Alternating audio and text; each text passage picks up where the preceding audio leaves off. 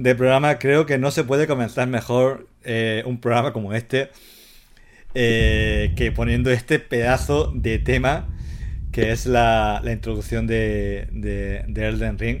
Antes de nada. Lo podría haber dejado, lo podría haber dejado una hora y ya teníamos. Sí, eh, podríamos dejar todo el programa.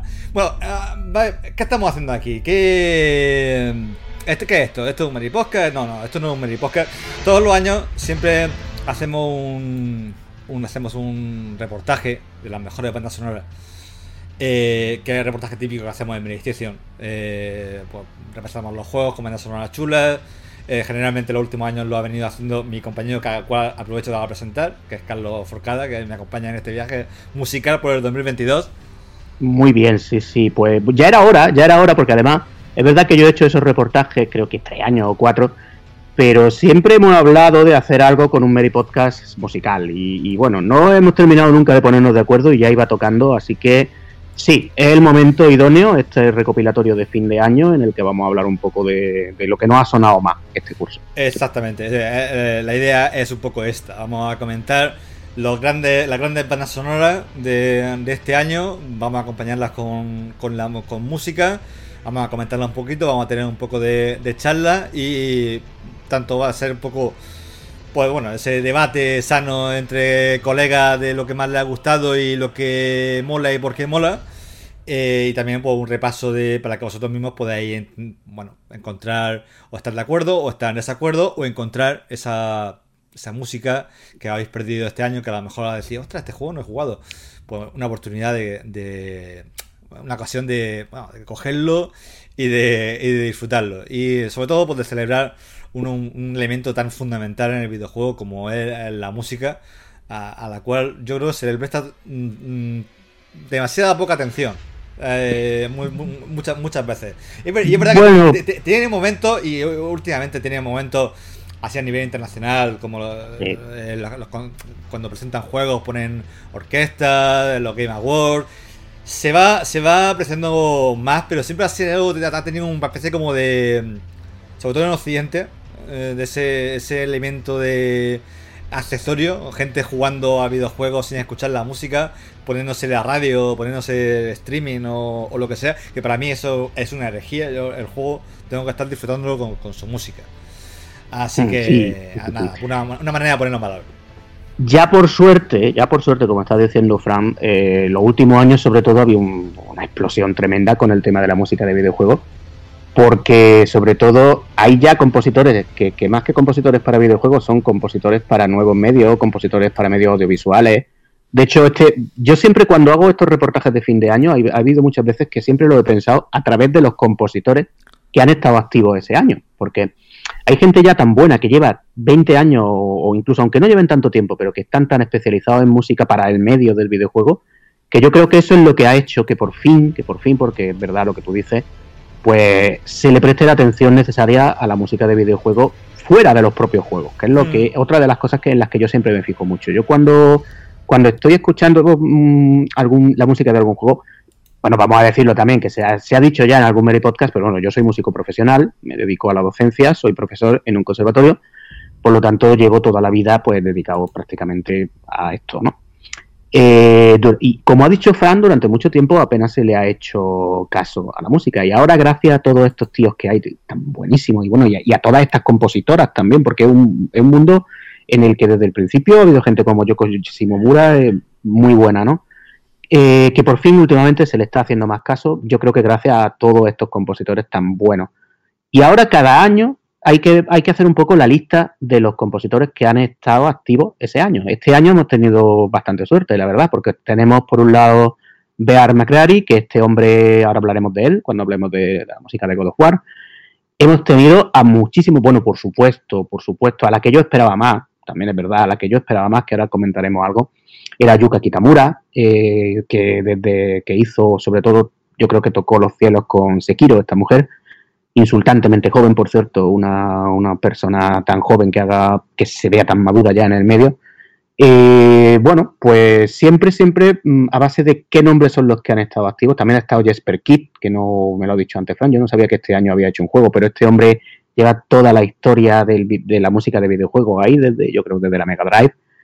Eh, bueno, y, luego también otra cosa que, nosotros vamos a hacer una selección, pero al final, ahora mismo cuando se habla de música de videojuego, el, paisaje es tan amplio, sobre todo en el mundo indie, que es muy difícil no ya abarcar una pequeña parte, sino que seguramente se nos esté quedando pues música casi igual de buena de que la que vamos a escuchar se nos, se nos quedará atrás, porque algo ahora mismo increíble, también debido a tantos compositores que hay, dedicados en exclusiva a ellos. De todas maneras, hemos traído alguna joyita de juegos menos conocidos, porque creo que los Elden Ring y eh, eh esperan, ¿verdad? Han tenido, han tenido van a tener aquí su protagonismo y lo han tenido a lo largo de todo este año a nivel jugable, a nivel musical, a nivel a todos los aspectos. Y por supuesto lo vamos a comentar como se merecen. Pero tenemos también alguna joyita que esperemos que, os gusten y cosas así un poco diferentes, con cosas que seguramente a lo mejor no habéis jugado.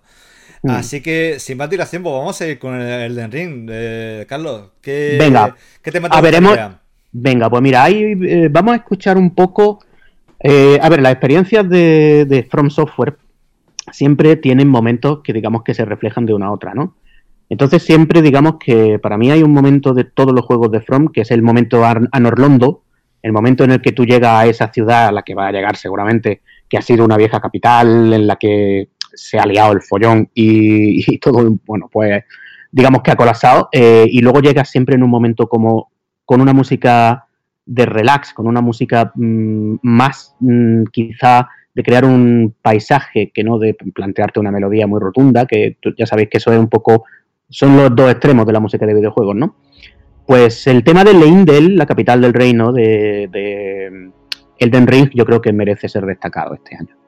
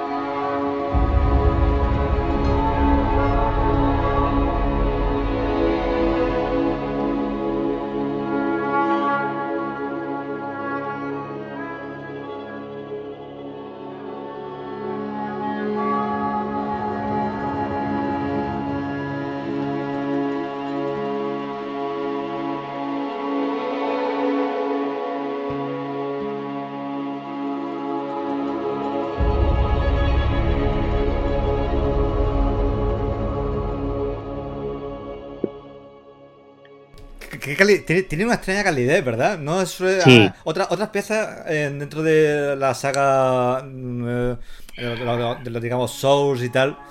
tienen piezas así como de este tipo, es lo que es el momento mm, llegar a la capital y tal. Pero esta tiene cierta. Esta es más melancólica que otros momentos de este tipo. ¿verdad? Sí, sí, sí, sí. tiene un, poco ese carácter. Esa, calidez, no, sé qué instrumento, qué instrumento era, pero eh, es otro, es otro, es otro rollo. no es tan hmm. tétrico tan, o tan triste como son algunos otros temas de este corte dentro de, de Soul, sino que este en particular tiene, tiene esa, esa, melancolía, esa calidez, sí.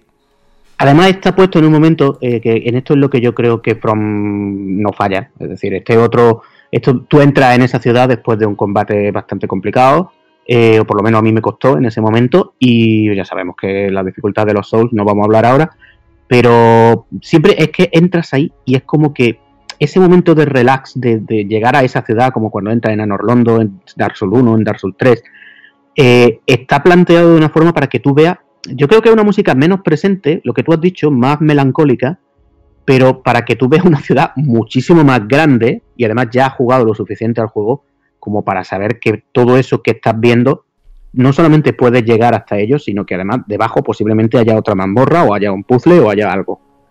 Y yo creo que captura esa, esa atmósfera, la captura realmente bien. Dentro de una, de una banda sonora que Elden Ring, que tiene una banda sonora durará, no sé si cuatro horas o lo que quiera durar, es algo mastodóntico, Eh, si os fijáis, ahí creo que son cuatro o cinco compositores en los créditos, no está solamente Yuka Kitamura. De hecho, no fue Yuka Kitamura la, que recogió el premio en The Game Awards, que por cierto lo ganó Elden Ring.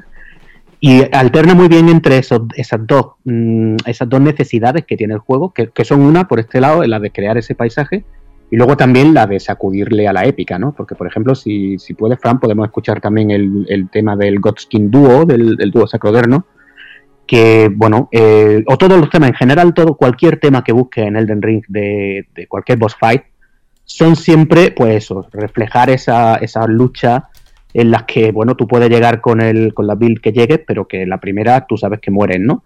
Y, tanto esta como la de Maliketh, como todos los grandes jefes de Elden Ring, siempre tienen un momento ¡pum! que realmente lo hacen muy bien, siempre lo han hecho muy bien y en este juego no ha sido excepción. Creo que lo tenemos para escucharlo, ¿no? Este no es.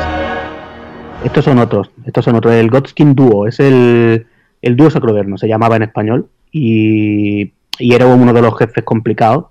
Que ya te digo, a mí me costó también mucho.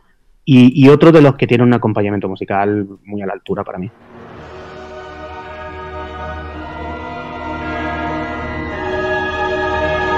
Fijarse que los coros siempre cuando entra la música épica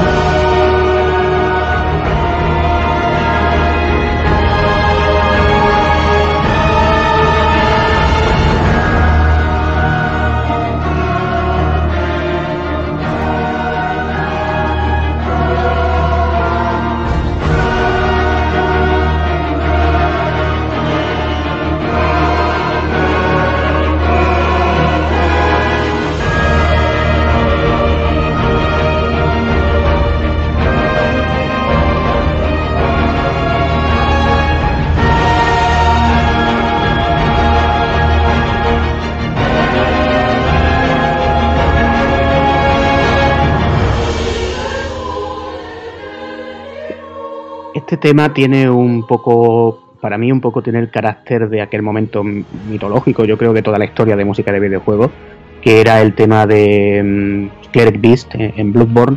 Y desde ese momento yo creo que ahí dijeron, tenemos que poner más coro épico porque la verdad es que se nos va bien. Y sí, se les da bien. Se les da bien, se les da bien. Creo, creo que, bueno, mm, a ver, la apoteosis de Elden Ring, por supuesto, es el, el, tema final. El tema final que vuelve a resetear mm. el, tema, el, tema, el tema de comienzo, que esto también es, una, esto es también propio de ellos, que cogen ese tema y ya lo convierten en su, en su forma final. Y, mm. y ahí es donde se destila mucho de, de, lo que ha sido la banda sonora y, lo que ha sido la intención del juego. Y la verdad es que después de una aventura tan, como has dicho, tan larga, colosal con muchos momentos como este que, has comentado, cuando te encuentras ya en el final y te ponen... Eh, eh, no es fácil, porque el tema de... Ah, siempre en el videojuego el tema de las bandas de, de, la música de jefes finales siempre ha sido el tema más que más me ha, cuidado, más cuidado tradicionalmente. Y no siempre con el primer nivel, ¿eh? El primer nivel y el, y el jefe final siempre la mejor música. Siempre la mejor música. Y pero muchos lo han intentado y no es fácil. Siempre a veces pues pegas, pegas de, querer pasarte de, de, épico, de épico o no atinas con el tono. O, Pero bueno, pero en el caso de Elden Ring creo que estamos todos de acuerdo que no es el caso. Mm, no, además refleja muy bien, yo creo que refleja muy bien ese momento, incluso mejor que el propio bicho, que el propio jefe final, que no vamos a decir cómo es por si alguien no, pero quizá a mucha gente no le convenció ese último boss fight después de, todo lo que ha pasado en el juego. Creo que sí que musicalmente refleja la, aventura que ha, que vivido tan larguísima, tan enorme, además es la que ha sido protagonista de un, bueno, de, un mundo nuevo. En fin, no. Tampoco quiero hablar tanto del Den Ring porque a mí el Den Ring es un juego que me fascina. Hmm. Me fascina. Es decir, yo, yo cuando, cuando la primera vez que entré en, en esa capital de Leindel fue cuando yo pensé, realmente estoy jugando uno de los mejores juegos que, he jugado nunca. Pero era por, por eso, porque esa, esa música, además, los bichos que salían tocando la trompeta me parecieron una genialidad. Porque ahí hay unos enemigos que salen tocando una trompeta, que disparan notas musicales. Es que eso me pareció genial. Vamos a, y, y, bueno, pues ya está. Vamos a escucharlo como apoteosis de, de Elden Ring, que, que, se merece este espacio, pero no queremos. Venga, y salimos ya con otro juego. venga, salimos, sí. que, yo, que yo puedo estar hablando del Elden Ring una hora. Lo sé, lo sé, lo sé. Somos, somos todos conscientes. So, so, so, en Meri todo el mundo lo sabe. en Meri, en Meri Posca y creo que en todas partes. Vamos a escuchar, vamos, vamos a rodearnos un poco en, en el tema, que, que la verdad es que es una cosa espectacular escucharlo.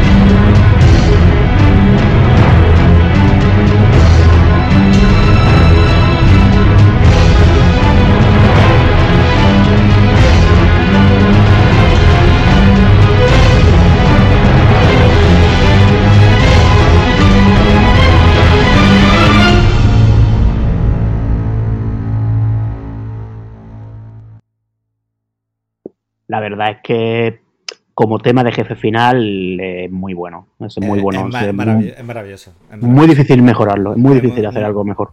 Eh, el tono, es que además no solamente, aparte de los coros que lo hacen muy bien, la, el, mm. el, el, la subida, la subida, la subida que hacen, eh, y luego hay un momento que, que, que, para, que paran los coros y empiezan, no sé, aquí me metes que corregir tú, Carlos, no sé si son violines o son violines. Eh, pero, hay una, pero, empieza. Es la cuerda, sí, son ocho metros de cuerda en general. ¿eh? eh es que salen todo al final. El acompañamiento de acuerdo. Eh, paran los coros, sí, el acompañamiento sí. de cuerda y, y hacen como un, un, unos giros muy. Eh, hmm. muy, muy ricos, muy, muy variados. Y, y, luego ya bueno, el tema para entrar en el modo, este modo tranquilo y tal. Y, y, luego, y luego hacer el loop, es que ese es lo difícil. Es lo, es difícil es que, de que a ver, en, lo, en, la música de videojuegos esto eh, se estudia mucho en la eh, cuando se estudia la, gente que lo hace, la, teoría de la música de videojuegos, yo entre ellos, que también me dedico un poco a eso. Eh, el tema del looping es muy complicado, cuando, cuando hay que empezar a darle la vuelta a la melodía, ¿no? Y porque en música de videojuegos hay que hacerlo, ya sabes, la música antigua eran loops de 40 segundos ahora ya no, ¿no? No da Entonces, para más. Exactamente, exacto, era que era así de duro. Y aquí, pues, ahí ya una, bueno, si tú te pones a ver lo que se ha escrito sobre ello, es tremendo, ¿no? Y pero aquí lo, aquí lo clavan, yo creo, eso, en el momento exacto. ¿eh? Mm. Y, y, luego, bueno, lo de los coros es que lo de los coros, ahora mismo, de hecho, vamos a escuchar más coros hoy, porque eh, la música épica, desde que mmm, Carmina Burana de Carl Orff definió los coros épicos, entiendo yo, eh, bueno, pues ahora mismo también es la otra banda sonora que creo que vamos a escuchar a continuación y, seguimos un poco con el mismo registro y luego ya iremos variando. Mm, la de God of War, Ragnarok, también utiliza mucho estos coros. De hecho, eh, el tema principal de God of War Ragnarok también se también confía en ese tipo de música, ¿no? Eh, God of War Ragnarok es un juego que lo ha hecho otro de esos compositores que yo decía al principio, que, que hay que hablar de ellos siempre, cada año prácticamente. Yo no sé desde cuándo lo conoces tú, eh, Fran, ¿tú cuándo conociste a Bear McCreary? Bear McCreary, pues no sé, no sé, no sé qué decirte. Fue yo, yo lo tengo muy claro. A ver. Battlestar Galáctica. Ah, eh, la serie Battlestar Galáctica de la, bueno, la nueva, por supuesto, 2004. 2004 o 2001, no recuerdo ya. Que, que, a mí me cambió mucho. Esa serie para mí fue es muy mítica. De hecho, la, la he vuelto a ver muchas veces, me sigue gustando. Y era la música de este hombre, Es la primera vez que yo tuve contacto con la música de este señor, que joven, es un tío, tiene nuestra edad, vaya, es joven todavía. Y, y, bueno, eh, sí, hombre, sí, es un tío joven. Para hacer esto, ¿eh? Entonces, eh, este es uno de esos compositores que ahora digamos que el perfil, a mí eso siempre me interesa mucho, el perfil de la gente que hace esta música, ¿no? Y Bear McDairy es un personaje que, lleva el, perfil que yo creo que ahora más se impone, que es el de un compositor que ya se ha formado como músico desde el principio, que ha estudiado un seguramente será pianista o seguramente será violinista, algún instrumento seguro que lo toca bien. Y aparte ha estudiado composición y luego pues se ha ido derivando hacia lo que es composición mm, para nuevos medios, eh, ahora ya para música de videojuego o todo esto. Y ha estudiado, yo lo sé, ese perfil, este hombre ha estudiado en una universidad norteamericana privada eh, y bueno, pues son gente súper formada para componer en este tipo de juegos.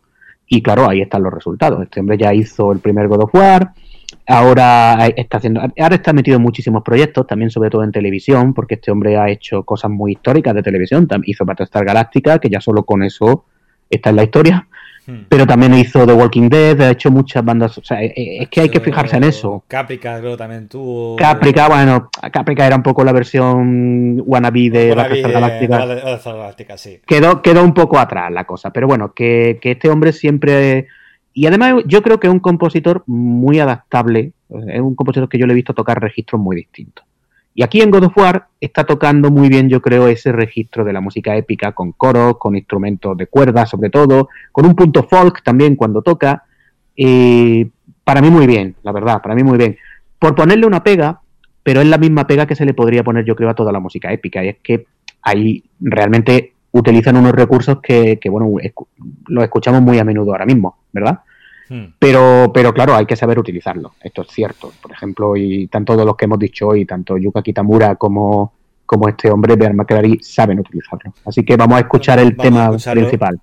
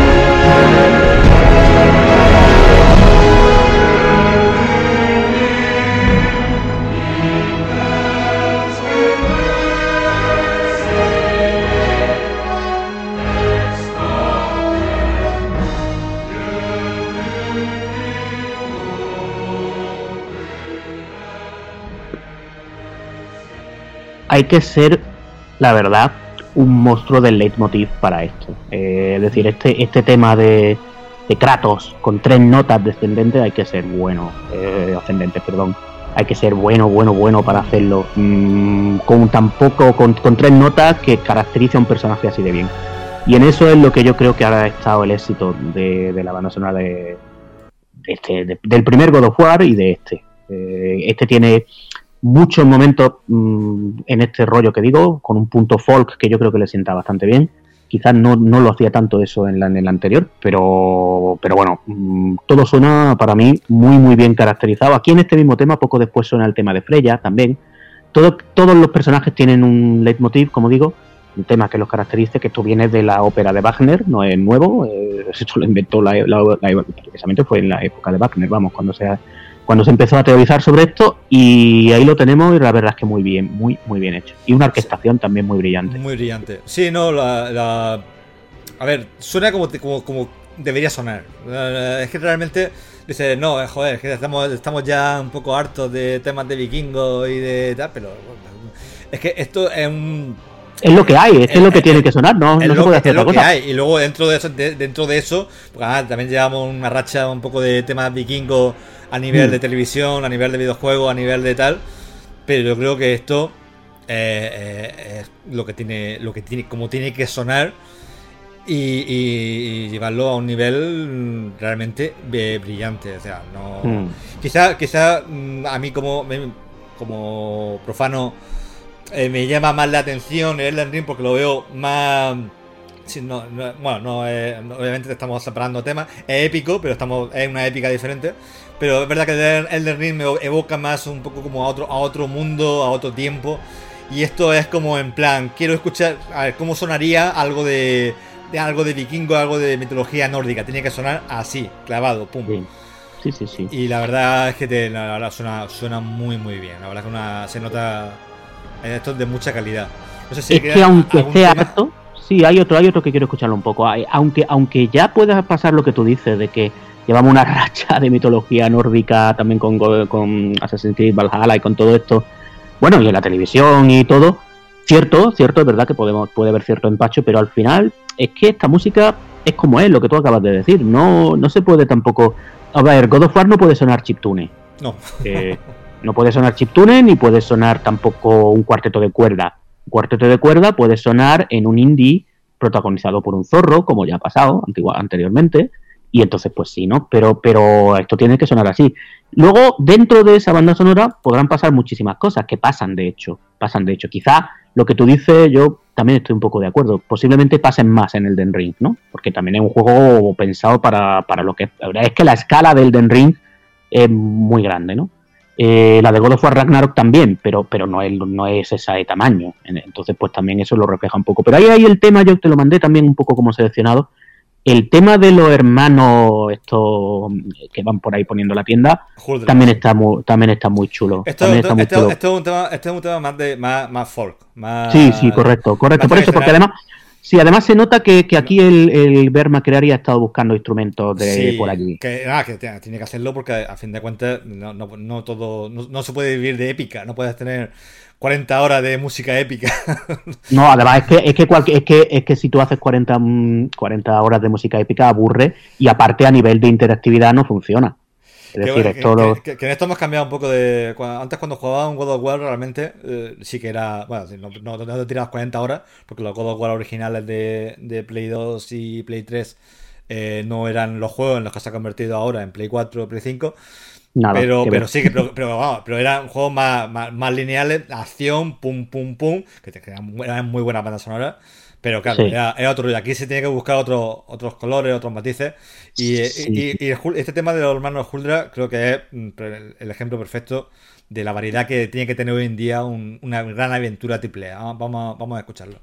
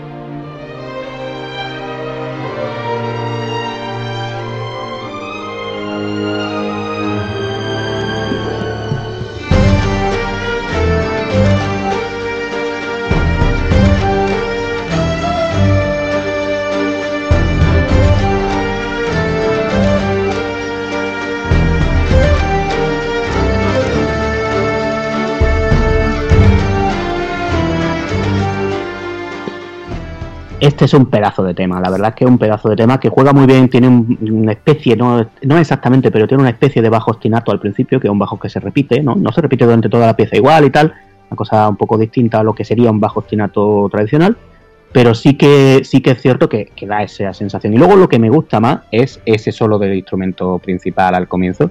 Lo estoy buscando, no sé qué instrumento será, pero tiene pinta de alguna cosa nórdica o algún instrumento raro con una afinación que no es exactamente temperada, porque se escuchan por ahí, en fin, que, que a nivel de afinación no es un violín, eh, y le queda súper bien. Y ese punto folk le, funciona muy bien. Es un, este es un tema que a mí me gusta mucho, la verdad. Tiene un toque, tiene un toque escocés, tiene un toque de hmm. música tradicional escocesa. Sí, de lo que eh, suena ahora celta también y todo esto, sí, sí, sí. Eso, que, también es verdad que Suena mucho celta, ahora ahora creo que se ha confundido un poco lo celta con lo nórdico, ¿eh? En mm. alguna banda sonora. Pues, es muy posible. sí, sí, sí. De todas maneras, este tema creo que tiene... Entiendo que tiene que sonar de una manera diferente porque también es darle un poco de cierto cierta comicidad mm. y darle un poco de, respiro a, toda, digamos, la, la seriedad, la solemnidad del mundo, de la historia, de, los personajes. Esto, esto es, que es un tema pensado para lo que son, para, estos hermanos, que son tanto apoyo logístico como también un cierto. Eh, con lo que llaman. Sí, un poco de cachondeo. comic relief. Comic relief, comic relief, sí. Hmm. Comic Relief, sí, lo tienen. Sí, lo eran, vamos, yo. Es que yo of War Ragnarok lo tengo aquí para jugarlo esta fiesta y a ver si puedo terminarlo, ¿sabes? Pero bueno, he escuchado la música y eso, porque yo, yo es que yo soy de escuchar la música de los videojuegos, aunque no haya jugado los juegos, y me la pongo y la escucho a ver lo que pasa por ahí. Y esta es de esas que digamos que pasan el corte de, escucharla fuera sin conocer nada del juego y que, te, mm. y que te entusiasme, que eso es complicado. Tengo también, no sé tampoco hasta qué punto esto se ha grabado con una orquesta en directo, pero sí que sé que, por ejemplo, la de Elden Ring, muchos temas se grabaron en Budapest con una orquesta que hay por ahí especializada en música de videojuegos que a la que le encargan muchas cosas últimamente. Esta, la verdad es que no lo sé, pero seguramente, mm, teniendo en cuenta el compositor y teniendo en cuenta el tamaño del proyecto, porque bueno, este proyecto es, el más grande seguramente de este año, eh, seguramente estará grabado en directo, cosa que yo también me fijo mucho, porque tiene un punto especial, tiene un punto especial cuando la música está tocada en, directo. Sí, estoy, estoy así, a ver si encontraba qué si tiene una filarmónica o, o algo. Eh, la verdad es que bueno, el, el, Bill McRae tiene. Mm, recomiendo, si, si queréis, y, eh, eh, si podéis leer inglés sin problema, o si no, que, os lo traduzca Google.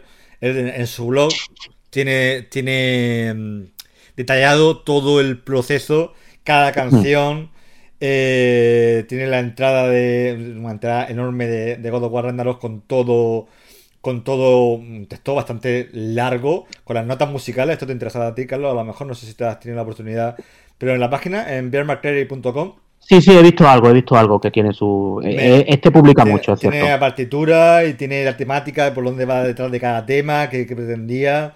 Y la verdad es que merece mucho la pena. ¿eh? lo, estoy, lo acabo de mirar ahora. Y lo que no sé ya es eh, si voy a contar lo de, lo de la filarmónica pero bueno, no, Es casi seguro, dudo, yo dudo mucho que de proyectos de este tamaño ahora mismo no tengan detrás música grabada en directo, ¿eh? me, extrañaría. Hmm.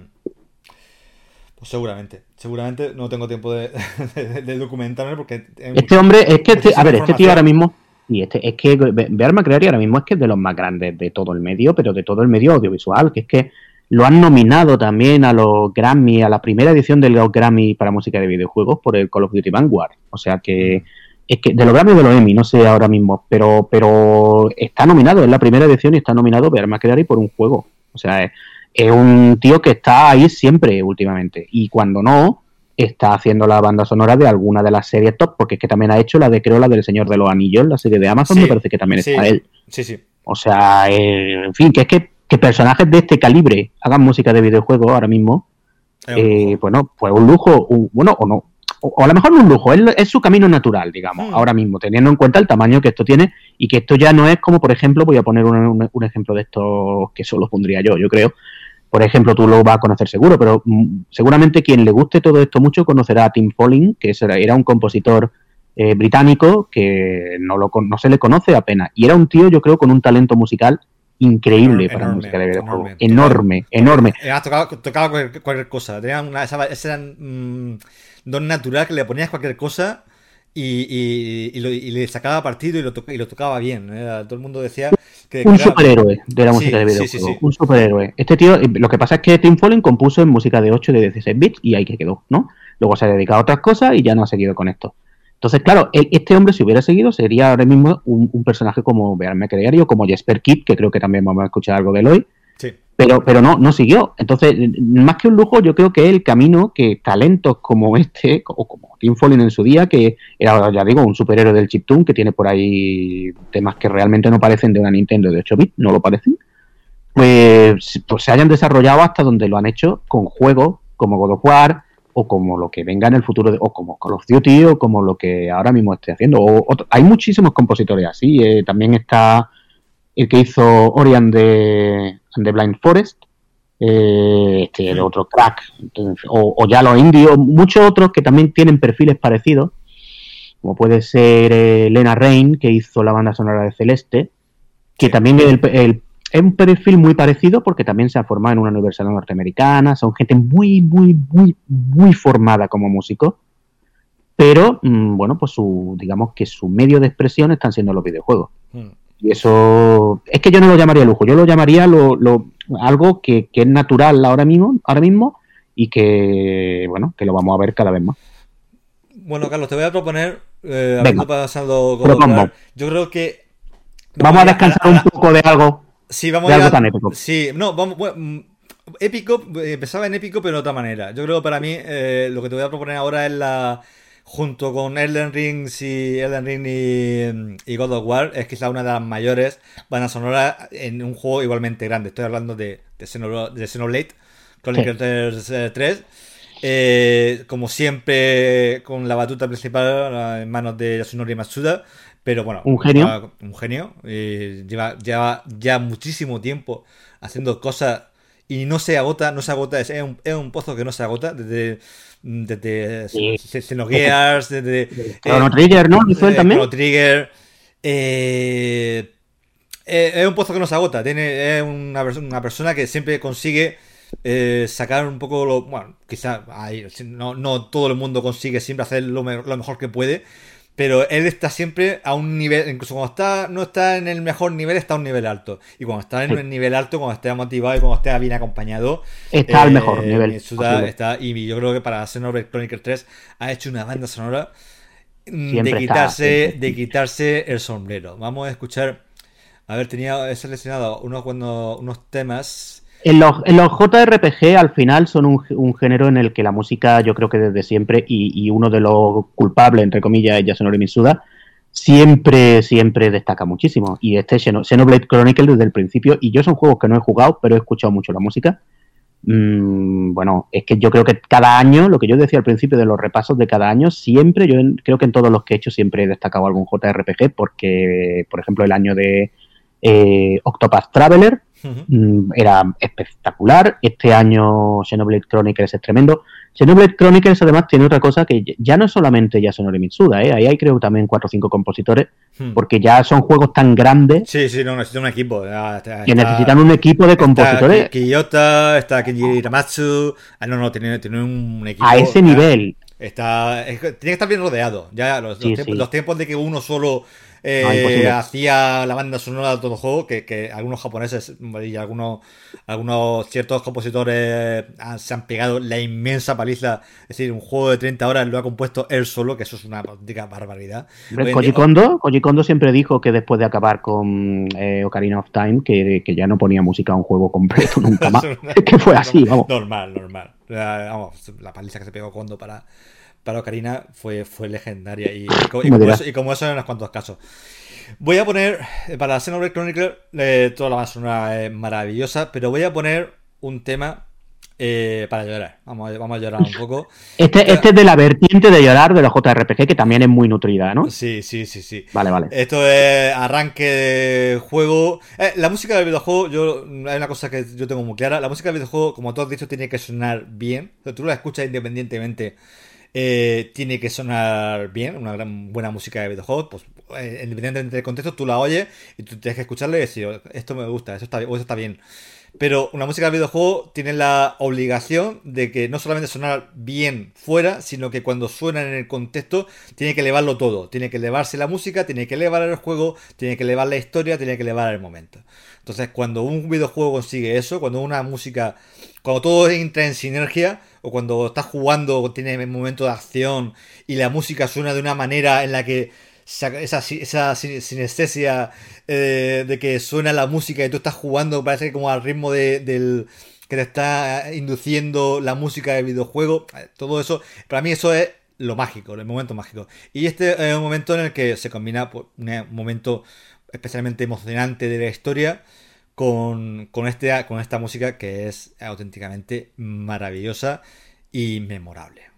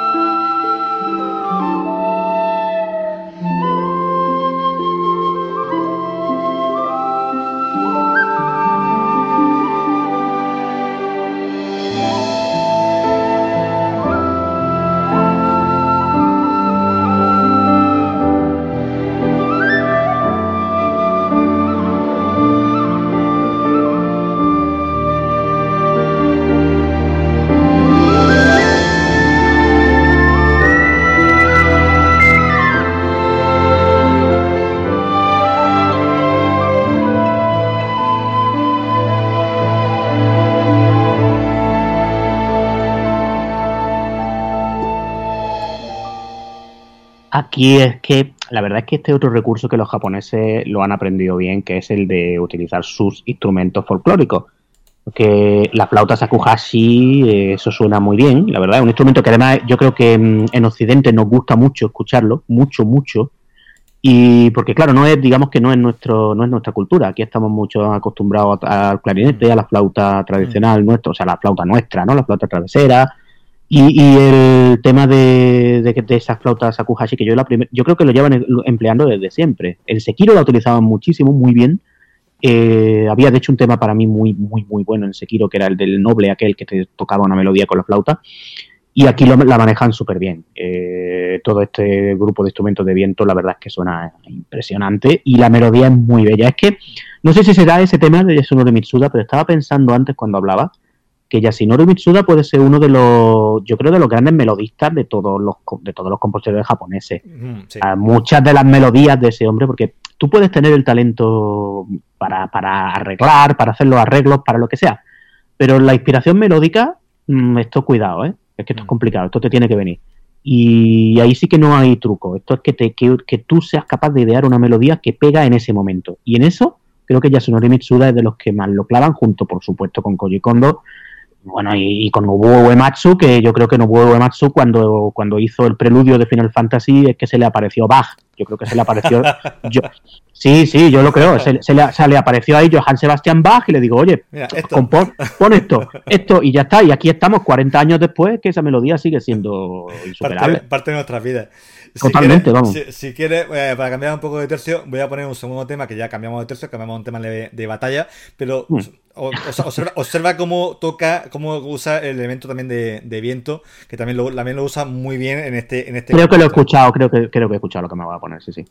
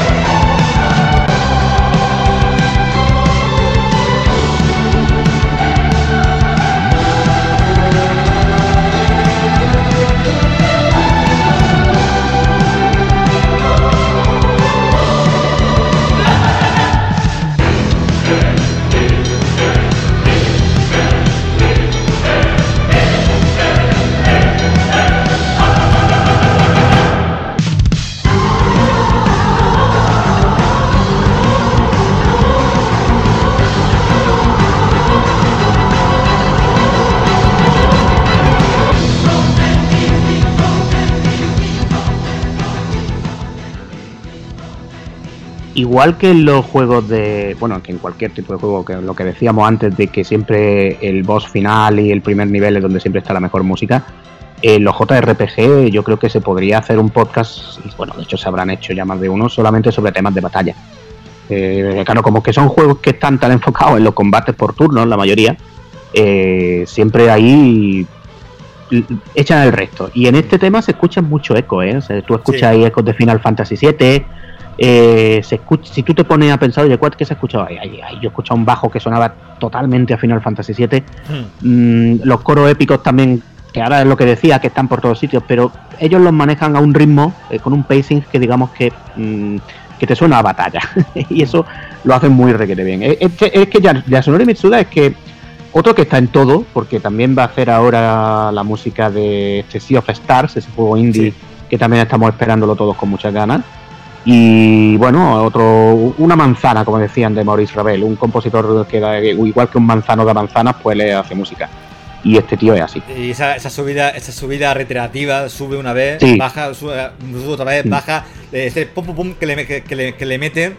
Y le da, eh, eso, es muy importante. Un buen tema de batalla, un buen tema de jefe. Tiene que tener eh, que para marcar los momentos, claro, y para. bueno, y hay muchos temas de estos que reaccionan, que son interactivos. Es que es complicado, es que esto es un mundo muy difícil.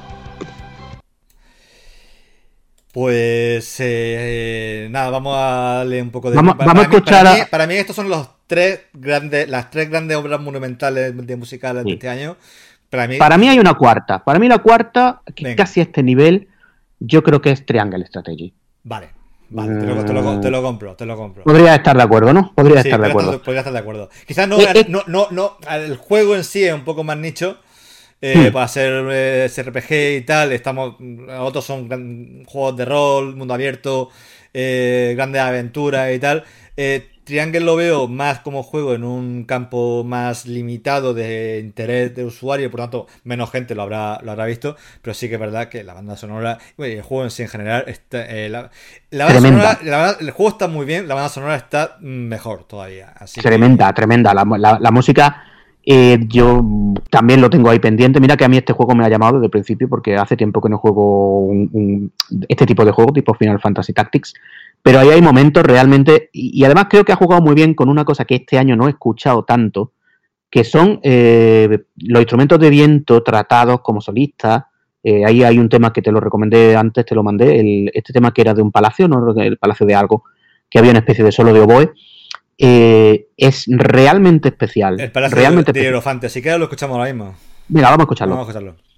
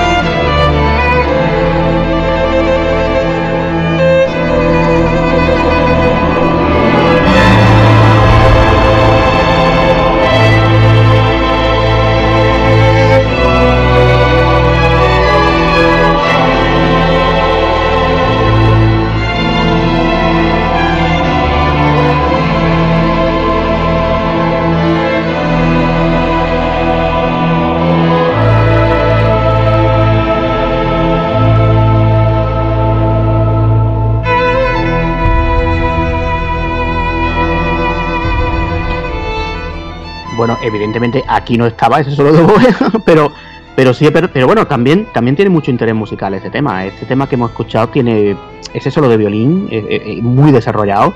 Es un, portento, la verdad. Eh, no se habían hecho tampoco. Últimamente estoy escuchando mucho de esto también. También en Mortal Kombat 11 había una pieza para violín realmente increíble cuando ganan los combates.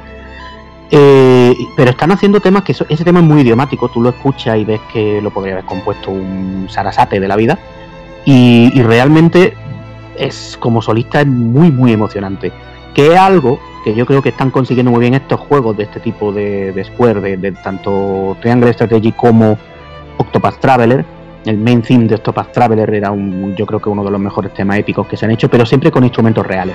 No, no, no con instrumentos reales y, agrupaciones un poco más pequeñas, no con una orquesta súper épica como esta que hemos escuchado antes o como la orquesta del Elden Ring. Son temas que, que, confían más en los instrumentos, muy idiomáticas yo creo de los instrumentos, con un carácter clásico muy marcado, pero, pero que funcionan muy muy bien como música de videojuego. Y esa es la, yo creo que ese es el gran triunfo de, de toda la música que, que están haciendo muchos compositores japoneses últimamente la, verdad es que no es una preciosidad. No sé si quieres escuchar el tema principal. El main theme que siempre, que siempre hay que escucharlo de cualquier juego japonés.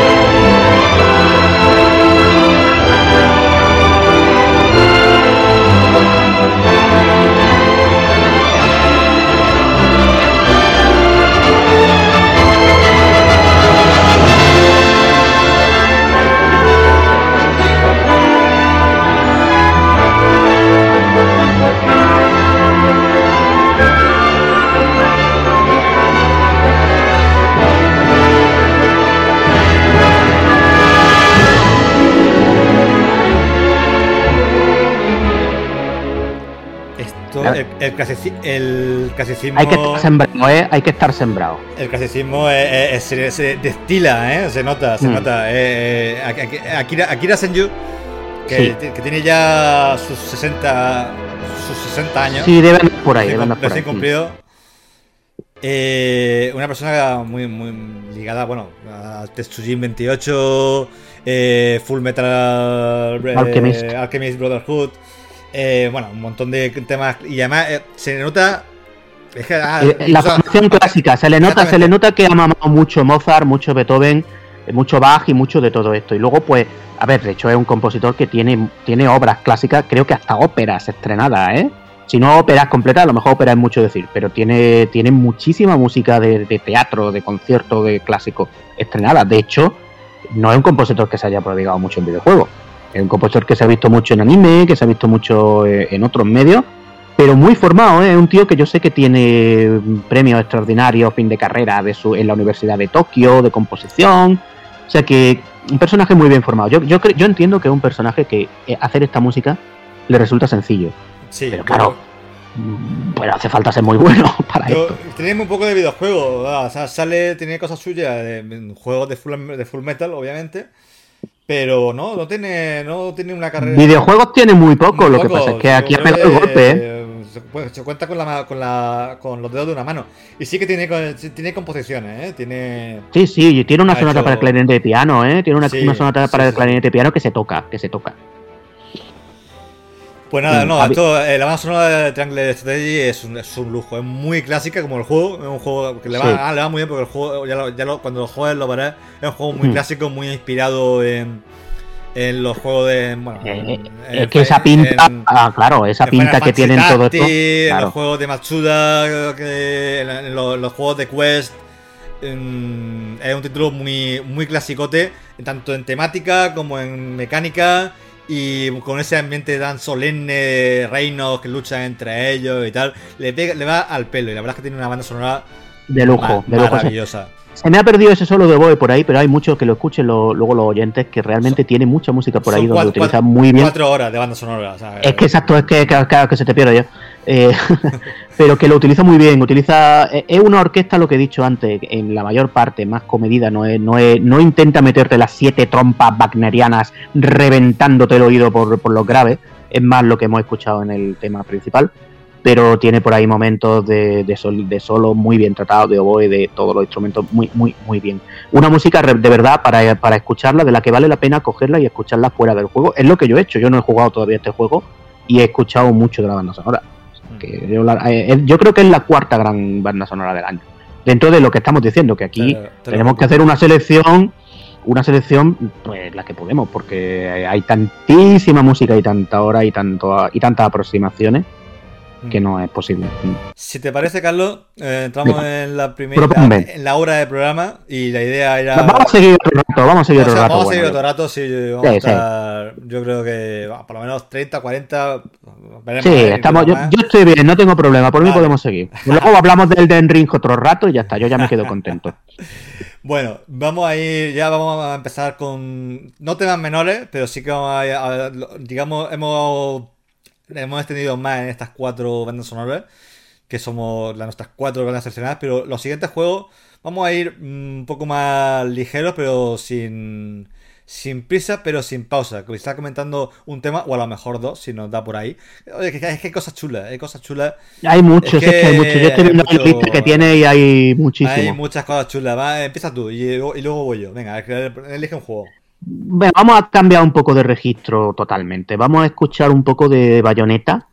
Que, de, que los juegos de Bayonetta siempre también a nivel musical a mí me han gustado siempre mucho. Eh, ese eso que han tenido desde el principio, los primer, el primer Bayonetta, el segundo, también tenían temas tradicionales del jazz reinterpretados desde el punto de vista del pop japonés y esa mezcla a mí, la verdad, es que siempre me ha parecido que funciona muy muy bien con Bayonetta, de, teniendo en cuenta cómo es el juego, cómo es el personaje de Bayonetta y cómo son, cómo es todo, ¿no? Ese entorno. Ah, este tema, Así este que vamos a escuchar. Hmm. Este tema es el, el Awaken uh, by Whisper, que, que además es, uh -huh. es, puro bayoneta. Es puro, eh, sí, sí, sí. Eh, Suena a bayoneta todo el juego, eh, todo el puro bayoneta 3. No, no, no se han roto la cabeza de innovar ni tampoco lo necesitaban.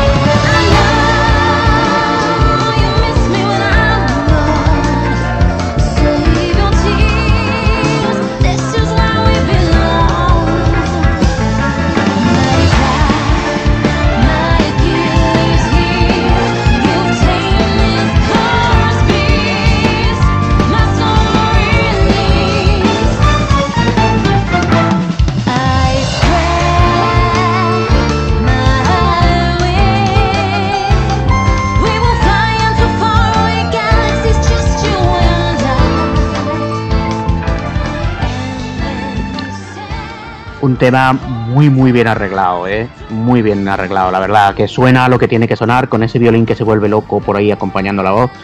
La verdad es que para mí es un tema muy bien producido, con una melodía, la verdad, todo muy bien. Si es que Bayonetas no, no se tienen que meter en muchos líos más para hacer esto, necesitamos esto y los temas de combate más instrumentales a lo mejor y, y ya está, con eso ya, te, ya la tenemos liada, como quien dice. Sí, no, es un tema totalmente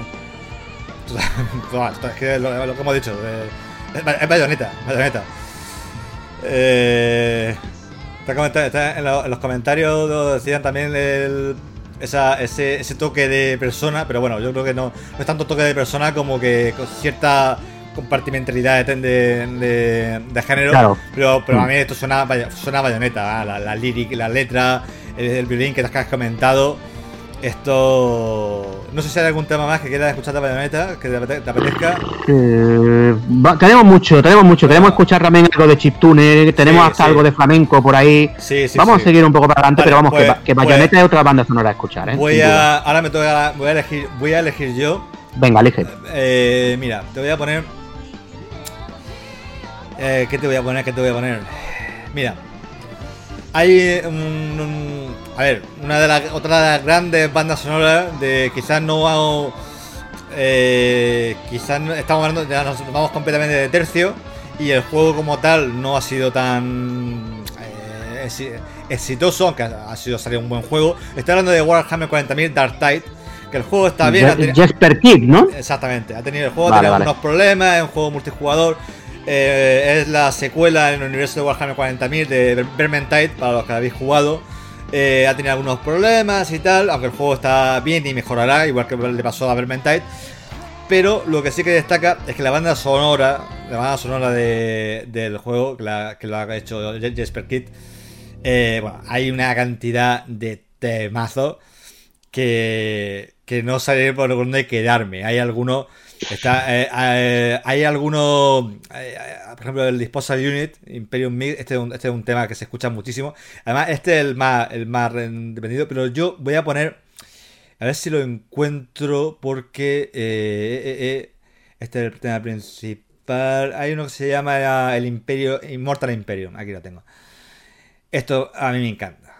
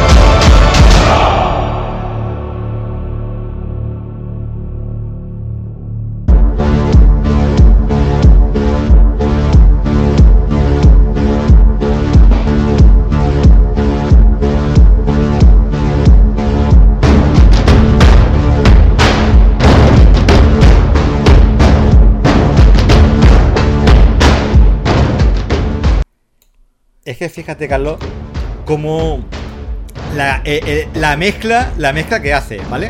Hmm. Empieza, como marcha, como marcha, como una marcha imperial. Luego le mete, le mete el toque ese industrial.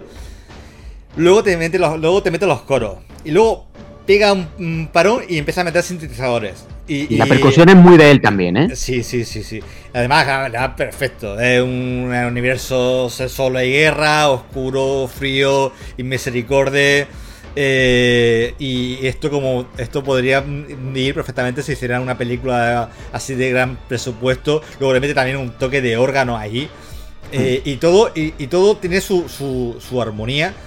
Y, y, consigue, para mí esto, esto es un, es un, temazo. Y como este, hay, hay varios que combinan, hay mucho de industrial, mucho de sintetizador, o por supuesto, estamos hablando de Jasper Kid, eso se, se entiende, pero también eh, a mí de este tema, ya te digo, la cantidad de, de, de, elementos que introduce y todos tienen su sentido y todos tienen su orden y ninguno eh, está como enfrentado al otro. Todo tiene su momento, su lugar y todo en, armonía, en lo que es la armonía en general, lo que es la canción en general, le da una personalidad y le da un toque que yo creo que, que, es, es representativo de todo lo que es una banda sonora que ya os digo que es maravillosa. Aconsejo que la escuchéis porque es una auténtica pasada.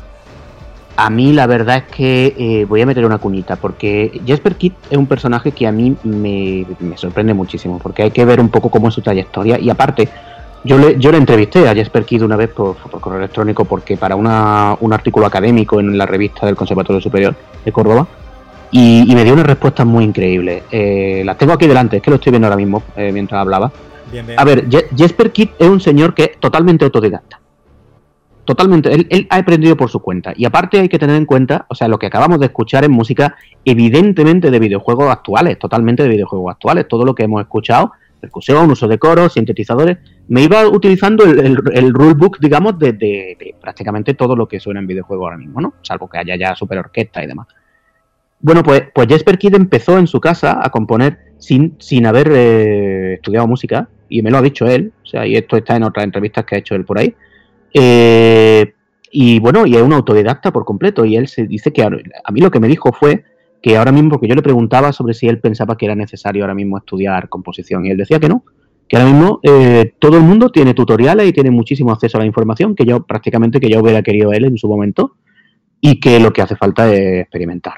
Y este hombre, fijarse si ha experimentado, que este hombre hizo la música de un juego que seguramente tú sí conocerás, Fran, Subterránea, para Mega Drive. Sí que a mí es un juego que me gusta mucho porque es un tipo de shoot más raro que a mí me mola. Creo que también de, no, corrígeme si me equivoco, de Batman de Mega Drive, también Batman Returns, de un Batman creo que también hizo la música. Pero bueno, que es que es un tío que empezó componiendo en un Commodore, como quien dice, y que hizo música para Mega Drive, y fijarse lo que está haciendo ahora. Es que darse cuenta, eh, pensad un poco los que lo estáis escuchando, del el recorrido que supone eso. Es increíble hasta hacer este tipo de música. Eh, la verdad es que pues está muy, muy buen apunte. Y bueno, supongo que aquí da para debate. Tú supongo que tú tendrías mucho que decir sobre improvisar la de tutorial en casa frente a. Eh, da para muchas horas, sí, Eso, eso yo creo que sería un debate interesante. Mm. Pero, pero bueno, la verdad es que supongo que al final, si tienes talento, al final, al final hoy en día tenía más posibilidades de que salga, ¿no? Estamos hablando de, hoy hemos hablado de gente que, necesariamente tiene que tener un talento fuera de serie, mm. porque tanto, por ejemplo, Jesper Kidd como Yasunori Nitsuda tienen que ser gente con un talento musical que yo creo que si, yo pienso que si hubieran querido ser violinistas, habrían tocado el violín mm. impresionante, o pianistas, lo que fuera, me da igual. Porque gente con gente que es capaz de eso tienen que ser muy, muy buenos músicos innatos, es así. Bueno, Carlos, te toca. Venga, vamos a ver. Yo voy a ir a otro juego. Venga, voy a elegir. Eh, vamos a escuchar algo de Stray, que te, creo que te, lo, que te he pasado por ahí también. A ver, eh, Stray es un juego que la verdad yo lo puse algo por Twitter, seguramente me leería, de que tenía todo para mí no gustarme nada. ¿eh?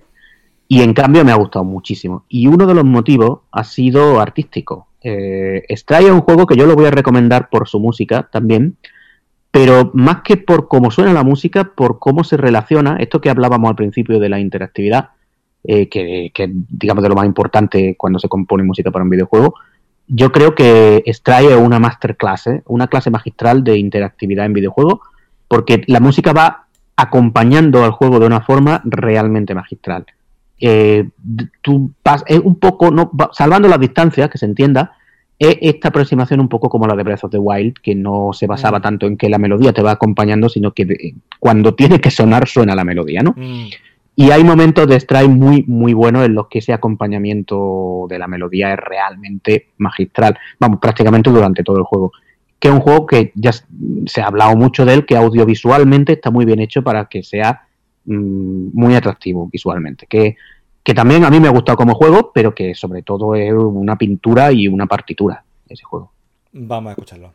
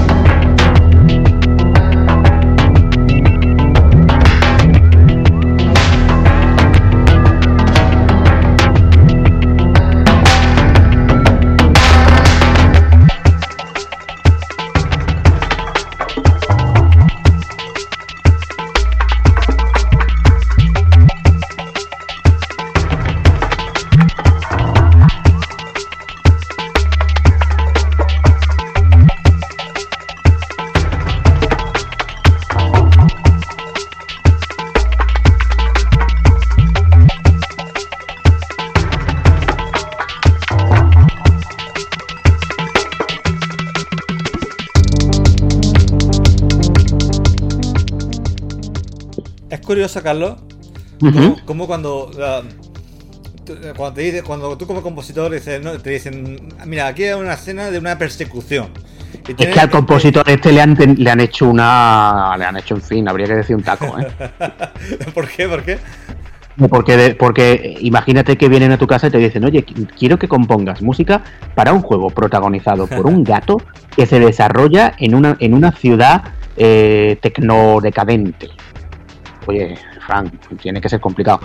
Y, ahí está la y eso es lo grande ahora mismo de, mucha música de videojuegos, que de premisas como esa, que es una locura, eh, hacen cosas que, complementan esa premisa. Y eso es lo que a mí me ha gustado de Stray. El, que lo haya escuchado, el que lo escuche en formato podcast, yo le recomiendo que vaya y lo vea. Que, que Stray es un juego que hay que verlo en movimiento y, cómo funciona su música. Y cómo reacciona al juego. realmente me ha parecido muy, muy, muy bien hecho en eso. Nada, pues eh, la verdad es que es un tema que sonaba muy bien. Y Strike como juego también creo que, cumple todo ese viaje, un juego hmm. muy, narrativo, pero a nivel visual, sonoro, historia y tal. Y jugable, ¿eh? Y jugable, también. Jugable, No, hmm. no, es el de Ring, ni nada así. muy, muy, muy ducho.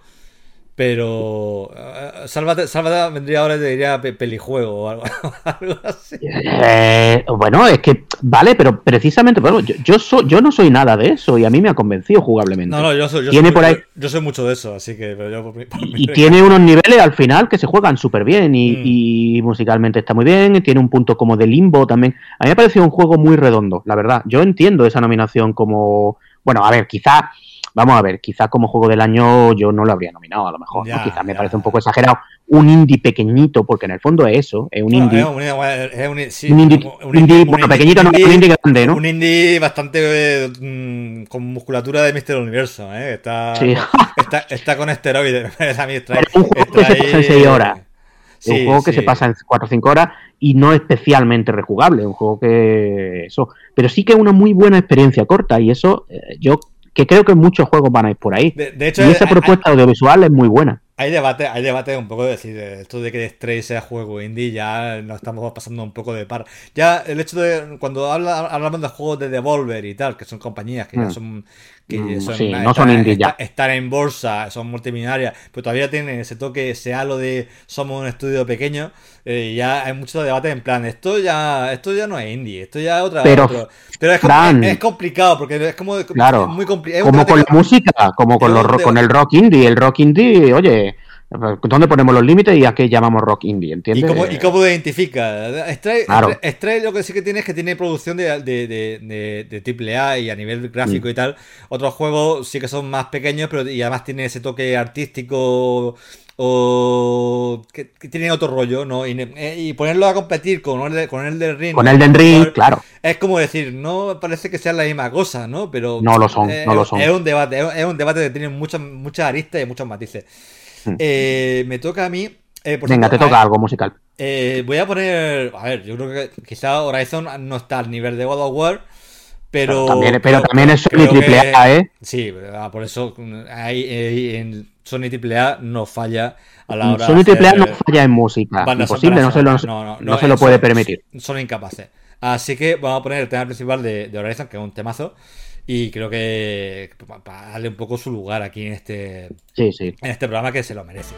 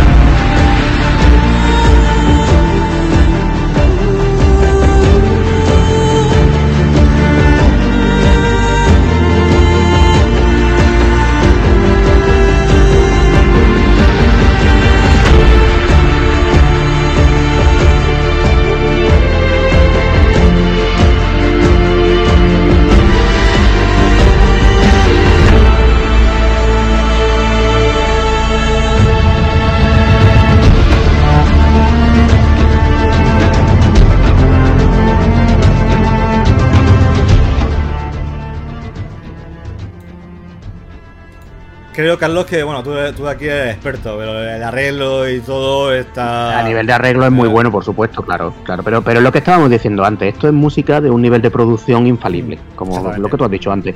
No, no se lo pueden permitir, es decir, aunque no se inventen una super melodía, porque esto mm. depende de. ¿eh? Pero, pero Sony. Es otra cosa, sí.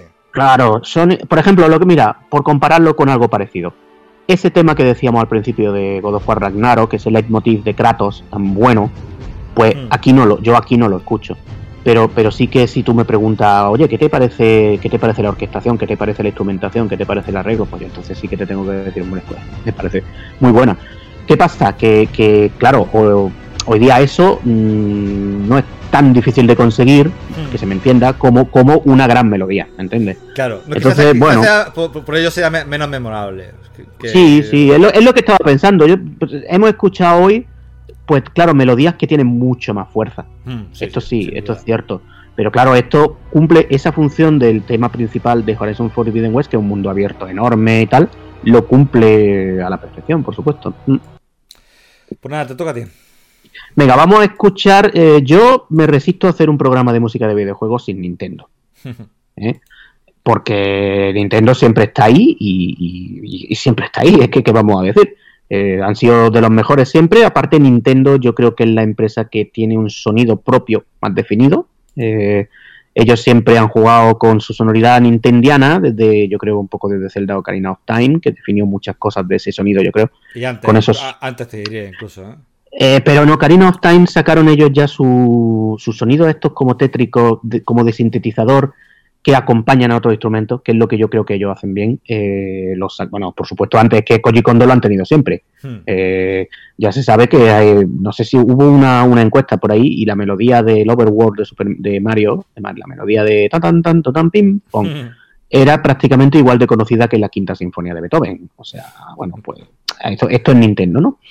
Bueno, pues Nintendo este año yo creo que ha tenido una banda sonora bastante buena con la de Kirby, eh, me puedes poner, te mandé dos temas, yo creo que cualquiera de ellos representa un poco bastante bien ese sonido de Nintendo mm. que tiene pues esto, su, su sonoridad de Nintendera, que vienen, yo, yo creo que han seguido muy bien eh, el hilo desde la música de Nintendo 64, de Super Nintendo hasta ahora, y ir mezclando eso con instrumentos reales, porque ya sabes también que Nintendo es muy, ellos sí que son muy de grabar la música en directo. Ahí están todos los vídeos de la, la banda sonora de Mario Kart lo último Mario Kart de la gente tocando los instrumentos y pasándoselo bomba además. Y bueno, otra banda sonora para mí bastante buena, sin a lo mejor llegar al nivelazo, pero bastante buena. Vamos a escucharlo. Esto es Kirby and the Forgotten Land.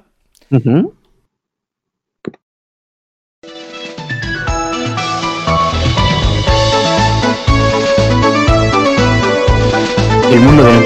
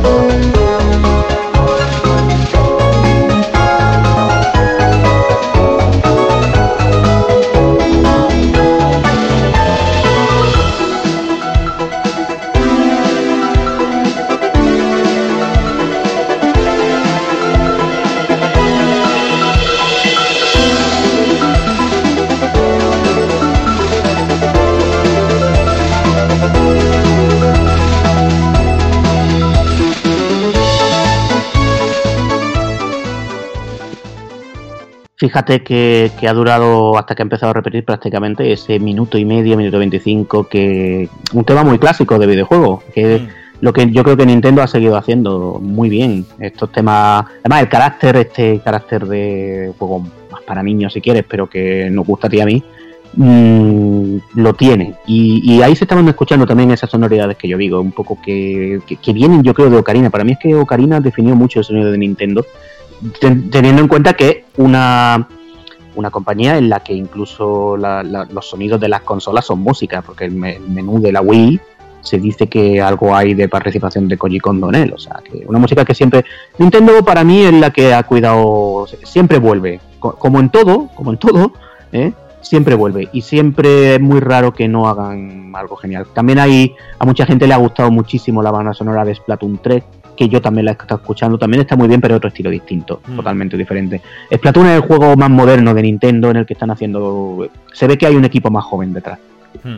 Sí, no, de hecho, eh, la, primera parte, la, bueno, buena parte de lo que ha sido el comienzo era como muy la, típica, como te he dicho, música muy icónica, muy mm. eh, alegre, muy tal. Y luego eh, han metido como notas así un poco más, más, como más modernas, más diferentes también, un poco quizá casando con el propio juego. A fin de cuentas, Forgotten Land es un juego, no, es un Kirby típico, es un Kirby que intenta hacer cosas diferentes y eh, a nivel de combate, de mecánica y tal. Mira, de hecho... Tiene un combate final por ahí, creo que también te envíe esa música que también está muy bien. otra banda sonora para escuchar, ¿eh? La de Kirby sí, por para, para, que podáis ver, porque lo otro era, muy típico, muy típico de Nintendo, y ahora veo una cosa muy bastante diferente, con otro rollo. voy, a subirlo un, poco. La Nintendo oscura, ¿no? Digamos que vamos a escuchar ahora. algo así.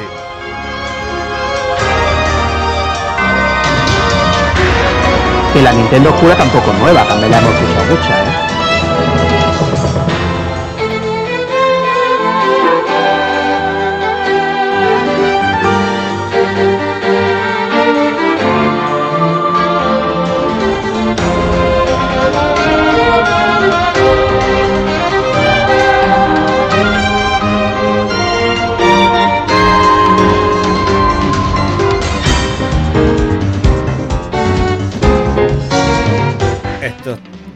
Está muy chulo como música de combate, ¿eh? Sí, sí, sí, siempre, siempre también. El, la cuerda, mm, bueno, en fin. Eh, siempre, siempre. La a ver, Nintendo está utilizando muy bien la cuerda últimamente. De hecho, eh, para mí otro, otro uso magistral que hicieron de la cuerda, bueno, aparte de, por supuesto, en todo lo que han hecho últimamente, en el Mario 3D World había un mundo, un tema de castillo que era un solo de violín realmente increíble. O sea, eh, Nintendo la instrumentación la ha tenido muy clara desde hace tiempo. Ha tenido siempre músicos de un nivel el más alto, el más alto, porque, hombre, Koji Kondo creo que estaremos de acuerdo en que es el padre fundador, ¿no? De todo esto. Y sí, sí, sí. Eh, pero esa, esa Nintendo oscura que estamos escuchando ahora, también se escucha, vamos, que no es de ahora, que se escucha también desde siempre. De hecho, el propio Zelda Ocarina of Time que yo estoy diciendo es un juego con mucha música muy oscura. Bueno, pues eh, ahora me toca a mí, me parece. Entonces vamos a ver qué, con qué nos vamos. Eh, a ver, a ver, a ver. La, aquí tengo la, esta playlist que nos hemos hecho. Eh, ya van quedando pocas, ¿eh? hemos pasado bastante ya. Ya van quedando pocas, ya van quedando poquitas. Mira, te voy a poner, te voy a poner una. bueno, a ver, tengo un par de, de cositas por aquí. Hay una cosa que te, quería comentar. Hay una cosa muy, muy simpática. Este, este año ha salido eh, el, remake, reboot o como quieras llamarlo, de un juego que se llama Data Life. Que era una joya oculta de, de, Square, de Square en Super Nintendo. Hmm. Y ha salido ha salido para. Sí, lo he visto, lo he visto. lo, analizaste tú, de hecho, ¿no? No, fue salva, fue salva. Ah, vale. Entonces, este juego este juego tiene una cosa. siempre se ha considerado como una, joya curta, además una historia muy diferente de las típicas que contaba Square en la época de, Super Nintendo, eh, con diferentes personajes, en diferentes periodos históricos. Y este es uno de los juegos favoritos, uno de los juegos que más cariño tiene a, Toby Fox, que supongo que lo que conoces de. de. de Lene, de Undertale, ¿vale? Mm.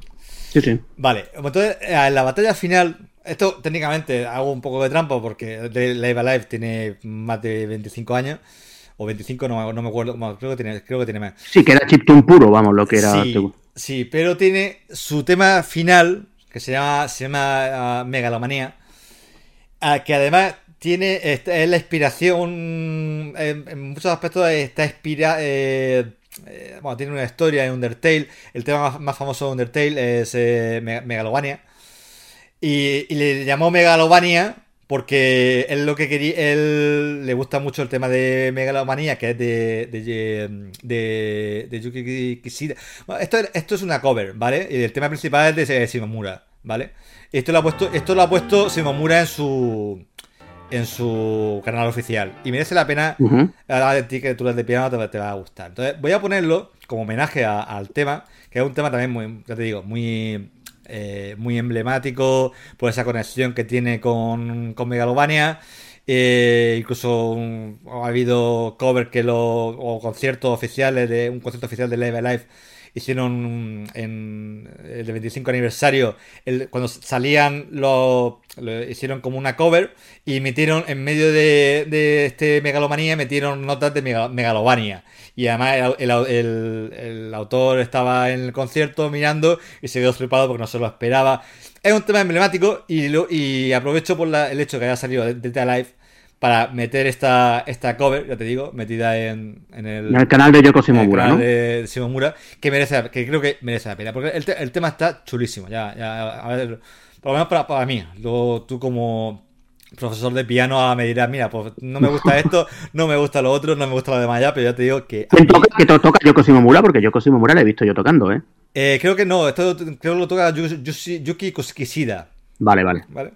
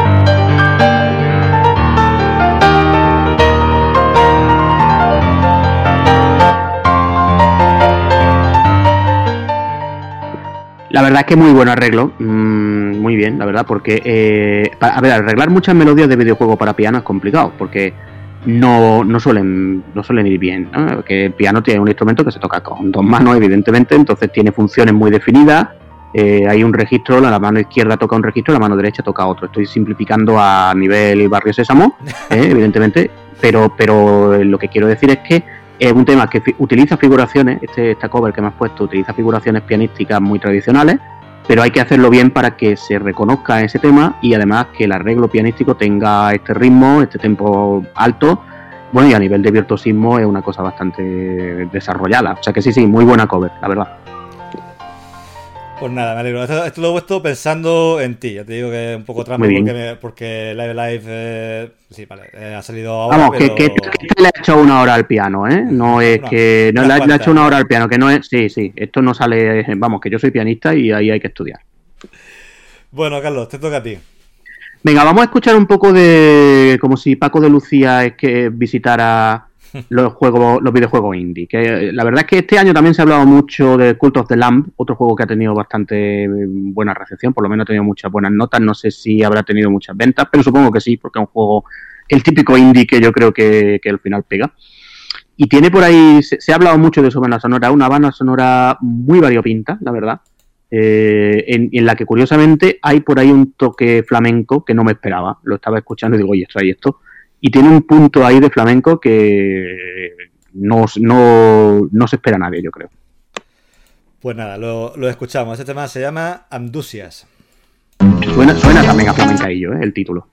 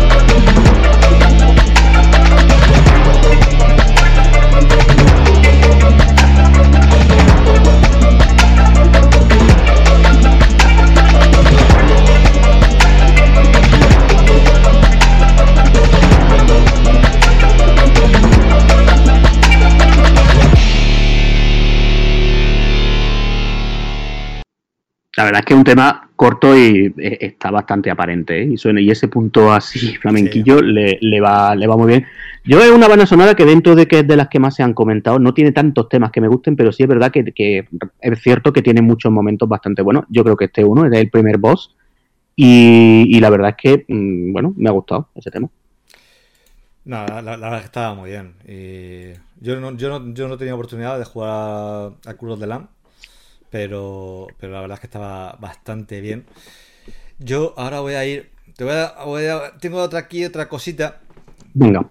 A ver, que esto es una cosa que me he quedado. Eh, yo no juego a, a Yu-Gi-Oh! al Master Duel. De hecho, en la, en, en la revista que lo juega es nuestro experto en Fortnite y Pokémon Go, Rubén Fernández. Eh, pero sí que había oído que tenía una banda sonora. Esto es un, un juego de. Un juego de cartas. Un Yu-Gi-Oh! Master Duel, un juego de cartas que está uh -huh. en, en, Steam, creo que es free to play. Eh, y había oído que tenía una banda sonora que mmm, muy potente. Y digo, bueno, vamos a. Y me, me, me, ha dejado flipado. Así que voy a ponerte un fragmento. Yo no la conozco, ¿eh? o sea, lo que me vaya a poner no lo he escuchado nunca. Pues esto, a ver, esto, esto ya entra en el terreno de descubrimiento. A ver si. Porque yo, yo lo he escuchado y a mí me, ha encantado. A ver qué, te, a ver qué te parece.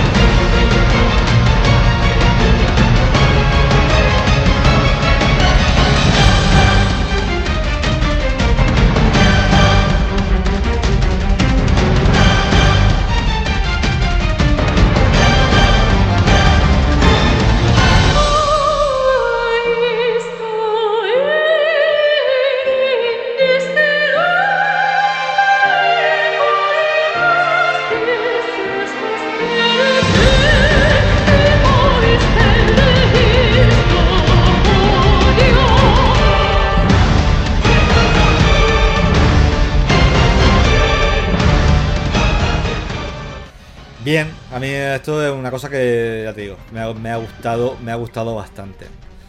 Sí, yo, hombre, lo veo raro en un juego de cartas, pero es verdad que ese, ese tema vocal está muy bien. Y bueno, mola. La, la, las cantantes, este tipo de cosas de utilizar ahora cantantes líricas en, en, música de videojuegos, la verdad es que se está haciendo cada vez más. Eh, eso sí que tardó en incorporarse. Bueno, lírica o pop. Y porque también tenemos ahí Nintendo ha utilizado muchos temas en Smash Bros. que están muy bien. Pero bueno, que sí, que ojalá se siga también, porque es otra, es otra cosa que yo creo que se infrautiliza. Eh, no hay tanto para, para, los buenos resultados que suele dar. Eh, te toca a ti. Eh, venga, vamos a ver, yo ya ni me acuerdo de lo que tenía, pero ver, creo que he visto por ahí creo que he visto por ahí que tiene algo de Sonic también. Que también ha hecho. Sí. Sí, que, que creo que, que Sonic este año ha tenido un juego que también se ha hablado mucho de su música. Que con razón, porque también me parece la verdad una banda sonora, no, en lo que estamos diciendo, ya no estamos hablando del super nivel que hablábamos al principio, pero sí que es verdad que ha habido cosas, y, y que creo que tenemos una cosa ahí que yo creo que estamos de acuerdo los dos que la vamos a utilizar para terminar, ¿no? Que la Vale. estoy viendo ahí. Sí. Una, una- una cosa verde, yo creo que la vamos a utilizar para, para terminar porque, sí. Pero este tema de Sonic que, que tienes por ahí, introdúcelo tú si quieres, pero creo que también es muy buen tema, la verdad. Sí, eh, bueno, la banda sonora, el juego contra todo, pero no bueno, yo no he dado un duro por el nuevo Sonic Frontier, eh, por lo que lo había visto, pero al final sí que parece que ha salido bastante bien a varios niveles.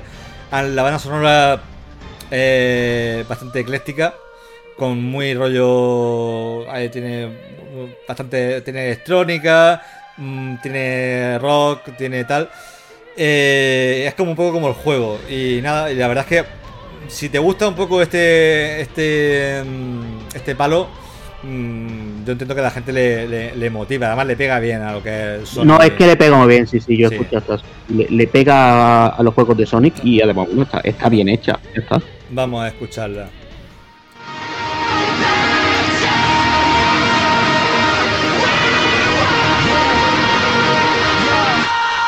I'm here to go beyond my limit, not to compromise. And you can tell me if I mean it, looking in my eyes. Cause I've been waiting for my moment to strike. So come close, let me show you what it's like. Yeah, you can try to stand in my path, but you're gonna regret it. I'll be the one who laughs last while I'm making my exit. Cause this is only for the strong of heart, not if you get it. And no matter what the outcome, you better accept it. I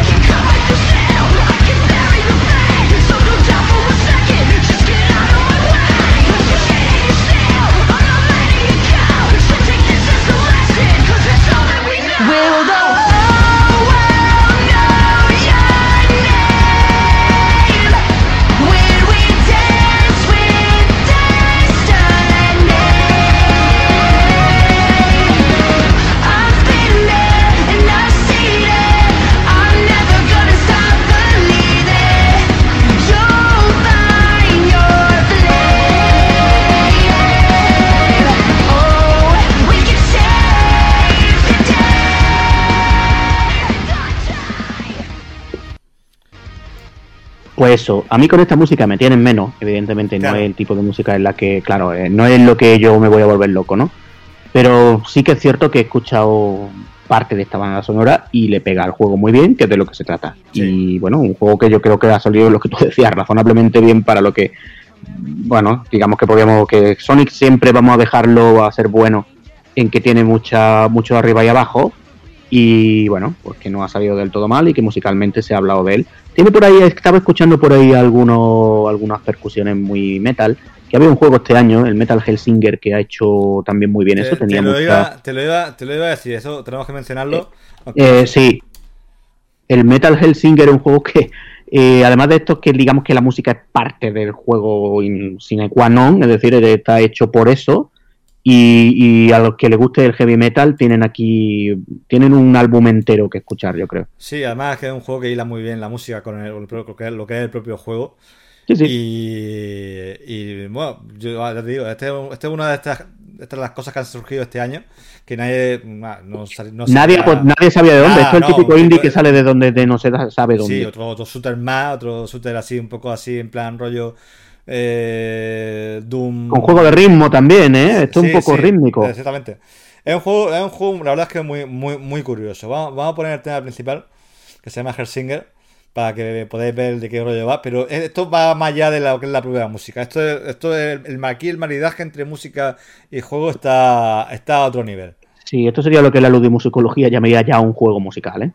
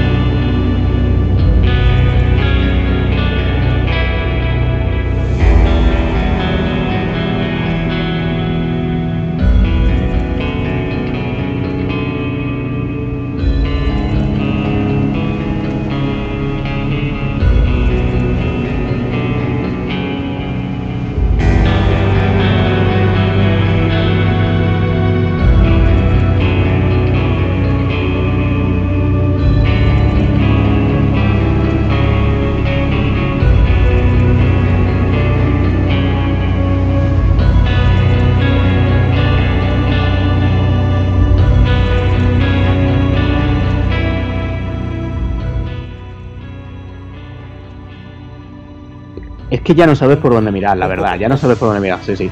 Un poco. Porque- Un poco este rollo, eh, este es el tema principal, muy me- Estamos en el momento calmado, ¿eh? Luego la Sí, cosa va de sí, sí, luego- y luego, eh, no, luego te lo tuvo que. Los juegos, los, los temas que propone el juego y cómo lo usan en el juego.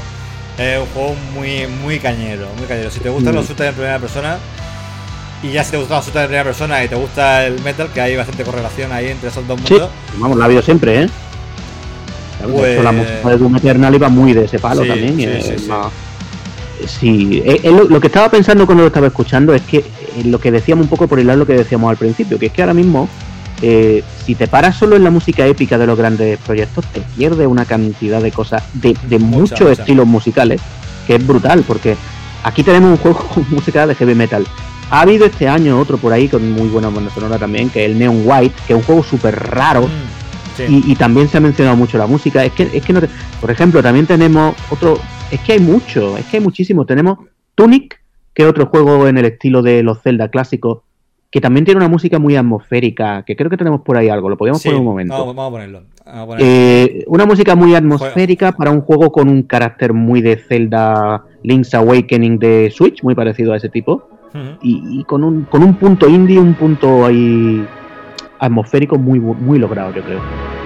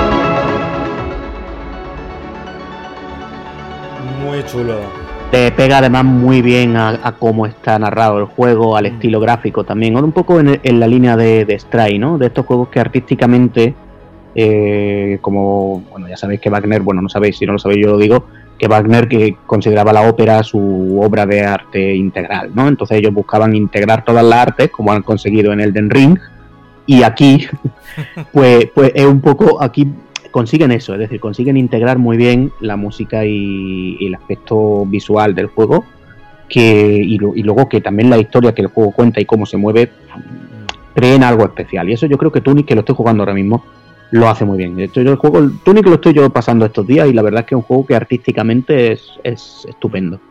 Voy a, antes de cerrar con, si no se te ocurre, a lo mejor se te ocurre algo más, voy a cerrar, voy a poner de dos cosas. Una ya la hemos mencionado, que es lo de Neon, Neon White, Neon. White, que es uno de los... Ah, ¿tenía algo de Neon White por sí, ahí? lo tenía, lo tenía. Ah, vale, vale. Es, es un juego... Sí, no, no, es uno de los indies del año y la banda sonora también Seguro. es muy. Es un juego también muy ecléctico, muy diferente. Tiene Sí. ese juego entre las cartas y el shooter en primera persona y con plataformeo en primera persona. En fin, es un Eh, juego muy, ¿eh? muy, muy curioso, con una estética muy curiosa y la música es igualmente curiosa. Entonces, eh, está también muy recomendada como una de las bandas sonoras que hay que escuchar este año. Muy, muy, muy rollo japonés, ya lo vas a ver. Sí, sí, no, sí he escuchado algo.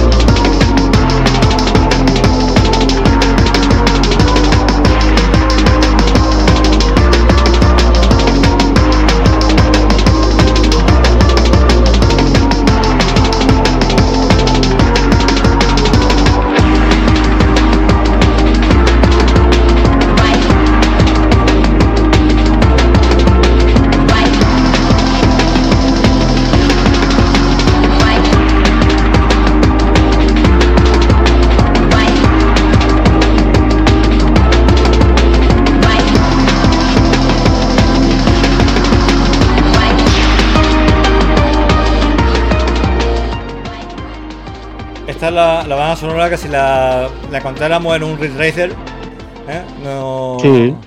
no, se Sí, sí, enteraría- sí. no se nada. Es totalmente el, el rollo japo loco, que, que se podría decir, porque el juego es súper loco, desde luego. Y, y sí, es cierto que la banda sonora, dentro de todo, es que date cuenta la premisa como es. Todo súper, súper, súper loquísimo. Y la música también muy variada. Yo, otra de, otra de las bandas sonoras que recomiendo escuchar fuera del juego entera, Mm. pero sa- sabiendo a lo que va, es decir, sabiendo que, que te vas a encontrar muchas cosas distintas. Y ahora te voy a poner otro. Esto cambiamos de tercio todo completamente. Eh, hay, esto es un juego que ha salido este diciembre, se llama Ixion. ¿Vale? Es un juego de estrategia espacial. Y tiene. No tengo ni idea de lo que es. Vale, este no, este no, este no has visto. Pero este no has visto nada. Este no, no lo conoce. Pero este. Eh, el compositor se llama eh, eh, Guillaume, Guillaume Da- eh, Da- David. Guillaume David, no sé cómo, no sé cómo se pronuncia. No sé si es canadiense o francés. Este hombre tiene. Le conozco dos bandas sonoras. Una es la de Warhammer 40.000 Mechanicus, que es un juego que seguramente también conoces. Es un juego tipo XCOM en el universo de Warhammer 40.000. Me quiere sonar, pero no estoy muy de Warhammer, pero sí que me quiere sonar que había algo de eso, sí, sí. Vale, pues es una banda sonora majestuosa. Es decir, todo el mundo que la escucha esa banda sonora, el juego está bien, pero la banda sonora es una cosa alucinante. Y todo el mundo dice, todo el mundo lo, ah, todo el mundo lo comenta y yo lo suscribo, que, que es como debería sonar también una banda sonora de, digamos, dos muy buenas bandas sonoras relacionadas con Warhammer 40.000. Eh, bueno, eh, Mechanicus no es de este, este año. Eh, fue de anterior, pero eh, junto con lo que hemos comentado de Dark Tide, la verdad es que tenemos una buena, una buena mm, banda- bandas sonoras, buena música para ese universo de Warhammer 40.000. Bueno, eh, esa banda sonora, ya te digo, era muy buena. Esta es la segunda banda sonora que le, que le he oído. Eh, creo, que, creo que no tiene más, creo, no, no lo sé, pero es alucinante. Este juego lo acabo de analizar, está ahora, está en el momento que estamos hablando, está analizado en Mary. Y el juego tiene sus más y sus menos, pero la banda sonora lo eleva a un nivel alucinante. Entonces voy a ponértelo. Tiene un rollo así en plan... eh, eh, bueno, escucharlo, escucharlo porque creo que os va, os va a gustar. Venga, a ver.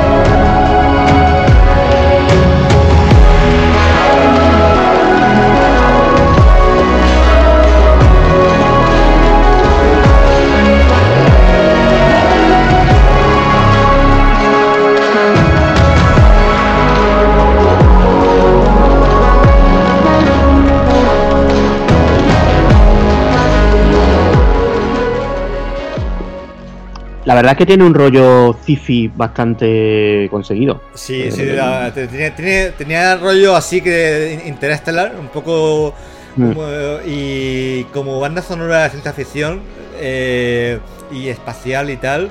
eh, esta, esta- este tema que se, se llama un eh, bueno un discurso sobre la Tierra y eh, en el juego va acompañada con un con eso, con un discurso sobre la Tierra que, te- mm, que esa conjunción entre eh, lo que la- el actor y, le- y esta música Le daban, va, te ponía los pelos de punta. Y luego es un juego de estrategia de gestión y tal, con una buena historia, con, tiene muy buena historia, muy, muy buena ambientación.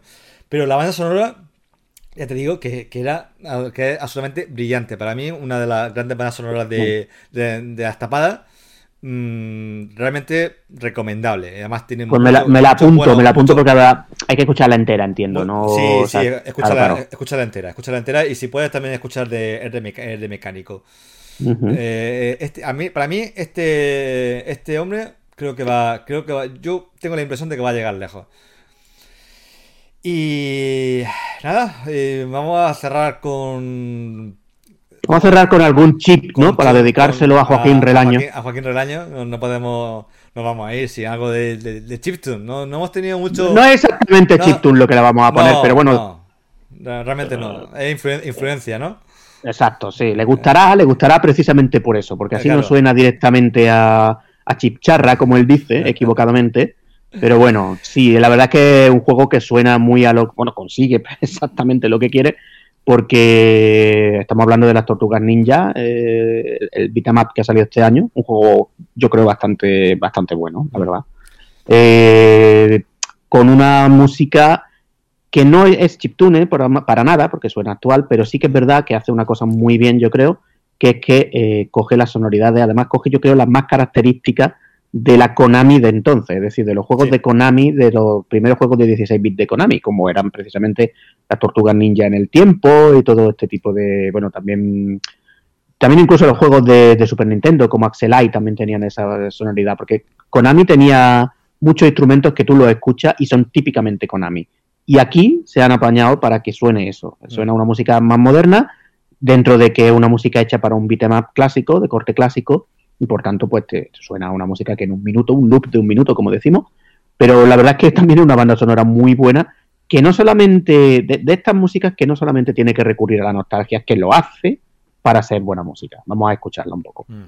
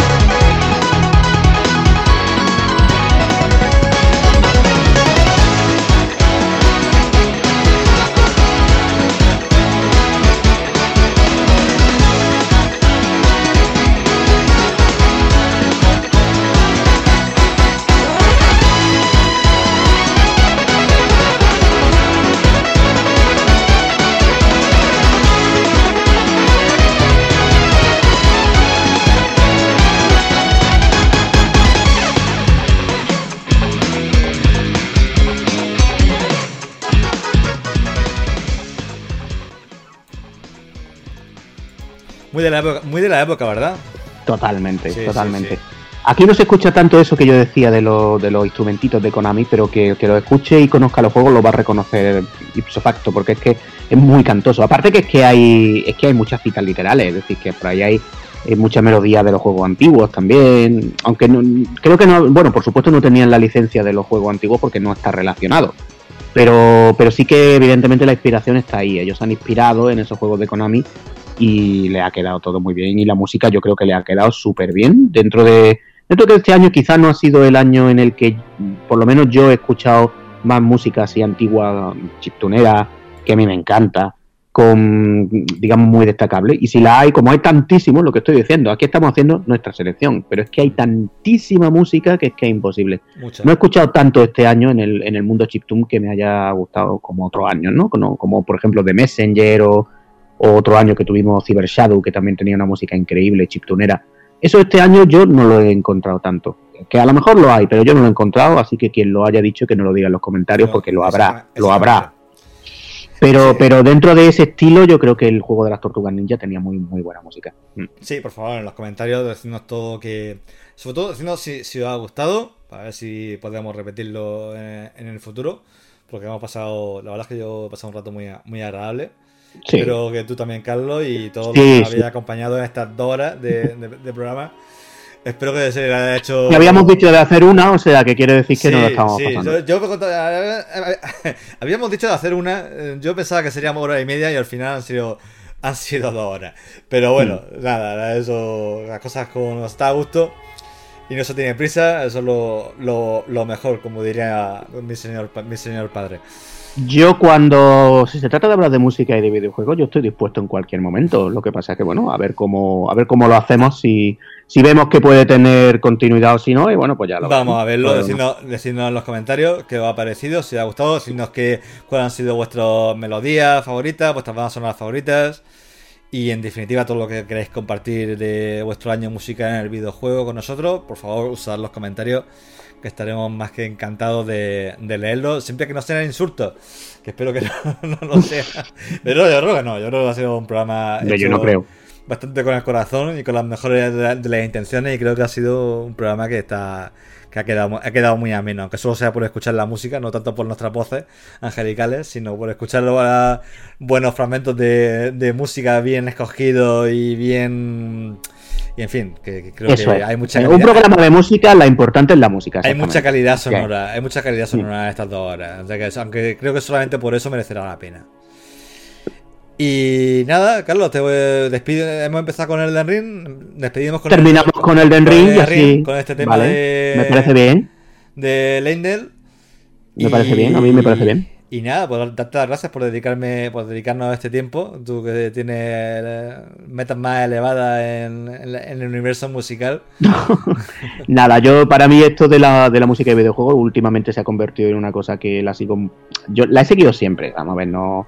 Pero últimamente la sigo muchísimo, la verdad, porque está empezando a ser también parte que yo desde mi trayectoria profesional estoy intentando que, que se acerque ¿no? a, los estudiantes de conservatorio el tema de la música, de los videojuegos, de también hasta qué punto hoy día lo- estos estudiantes que están haciendo música se pueden dedicar a componer música para los videojuegos, porque muchas veces que no, que no conocen que esa es una, una salida viable. Y yo estoy un poco activo en eso, entonces nada, todo lo que sea hablar de estas cosas, tú llámame, que yo vengo. Te tomo la palabra, te tomo la palabra y nada, lo dicho, un placer estar aquí con vosotros, gracias por estar ahí. Y, y nada, recordad que, el, que en unos días, si estáis escuchando esto, debería salir mañana. Eh, mañana jueves, día 29. eh, y tendréis. No, no será este el último programa que vaya a tener en Medición TV. Sino que Juan, por supuesto, como todos los años, se despedirá de vosotros con el Retro Goti. Un Retro Goti, además, que viene en un año fascinante. Ah, eso saldrá el mismo el último día, el último día del año. Así que nada. Creo que como, como cierre el año queda, queda muy bien, Carlos. Sí, sí, sí. Lo dicho, un placer y cuidad mucho de tener el mejor fin de año posible y la mejor entrada en el 2023 que podáis tener. Un abrazo. Hasta luego.